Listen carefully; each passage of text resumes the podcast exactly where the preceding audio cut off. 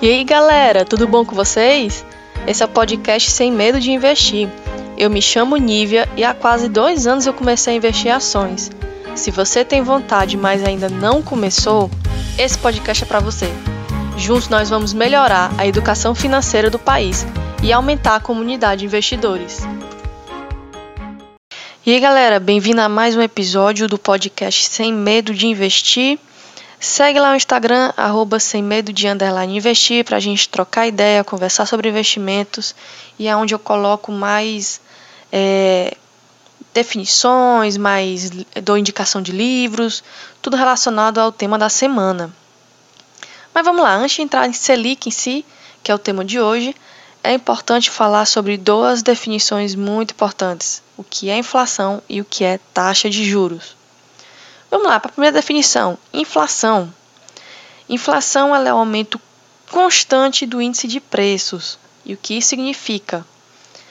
Que não é apenas um período isolado, acontece continuamente, acontece por mais de um período e acontece em vários produtos e serviços. Então é ali o aumento do preço que a gente enxerga lá no supermercado, que a gente chega quando vai no shopping e o preço só aumenta, aumenta e aumenta. Mas que é importante a gente saber nisso, né, com relação à inflação, é que a inflação ela segue uma metodologia, é um modelo estatístico que é usado para calcular a inflação. E esse modelo ele considera faixa de renda, região geográfica, os produtos que as pessoas consomem.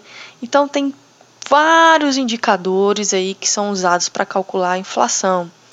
Então, é, às vezes até mais difícil a gente querer entender a fundo o que é inflação, porque é, são considerados vários tópicos nesse cálculo. E é importante a gente saber também o que? Que para a inflação existe meta. O ministro da Fazenda é, propõe a meta que é definida pelo Conselho Monetário Nacional, e aí o Banco Central fica lá se lascando na história porque vai ter que usar todas as suas armas possíveis e impossíveis para se adequar a essa meta da inflação que o ministro da Fazenda propõe. Mas é importante, porque é importante para assegurar o crescimento importante do país. Mas vamos lá, e o que é taxa de juros? Os juros ele tem uma definição muito simples. É a remuneração pelo uso do capital. Ou seja, é um cálculo do capital final menos o capital inicial. E aí você vê um retorno lá no final.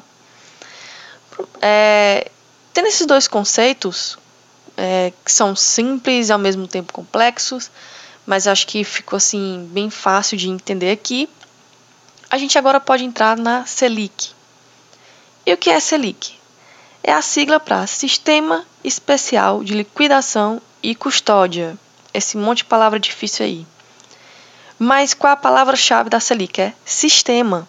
Porque a Selic é um sistema do Banco Central que registra todas as operações relacionadas aos títulos do Tesouro Nacional.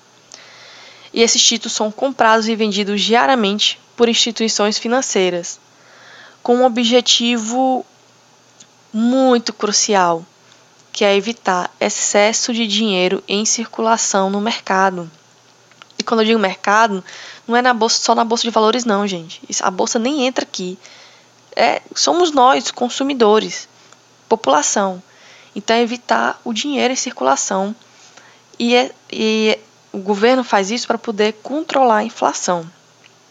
E a taxa Selic é os juros desse título público que o governo oferece. Mas vamos tentar entender aqui. Por que, que o governo faz isso? Porque o governo ele precisa ter dinheiro para investir, precisa ter dinheiro para pagar a dívida. E quando a gente pensa nisso, pô, o, o governo precisa de dinheiro para pagar a dívida, qual a primeira coisa que a gente pensa? Arrecadação de imposto. Mas o governo já arrecada imposto? Mas, gente, o governo tem várias maneiras né, de, de pensar em arrecadar dinheiro. E uma dessas formas é fazendo empréstimo. E o governo faz empréstimo por meio desses títulos públicos que nós conhecemos como títulos do Tesouro Nacional. E quem compra esse título recebe o valor que investiu e mais um valorzinho ali, que é os juros, ou seja, os juros pelo capital aplicado. O Copom, que é o Comitê de Política Monetária do Banco Central, se reúne a cada 45 dias para tomar uma decisão muito importante: definir se a Selic aumenta, cai ou se mantém. E por que a importância dessa decisão? Porque a cada 45 dias eles decidem se, se é necessário mexer na Selic para manter o equilíbrio na economia e manter o dinheiro circulando. Então, essa decisão a cada 45 dias vai determinar como é que o governo vai controlar a inflação. E o que significa o aumento ou a queda na Selic? Para nós, né? Quando o banco decide aumentar a Selic, ele quer desacelerar a economia, ajudando que a inflação não fique alta. E é o contrário acontece. Quando ele diminui a Selic, é, estimula o consumo pela população, aquecendo a economia e aumentando a inflação. Para nós, como pessoas, cidadão, é, população, enfim, você, o que é que isso te impacta? A queda na Selic, ela melhora o acesso a créditos em bancos, pois a taxa de juros cobrado está menor. Porém, a inflação tende a subir. E a gente sente isso quando vai à compra, a gente sente isso quando vai no shopping, quando vai no supermercado. Então, a queda na Selic te impacta dessa forma. E como ela te impacta é, se ela aumentar? Quando a Selic aumenta, nós sentimos uma baixa nos preços quando vamos às compras. Porém, o juros do seu cartão de crédito e cheque especial também aumenta. E como investidor, como é que isso te impacta?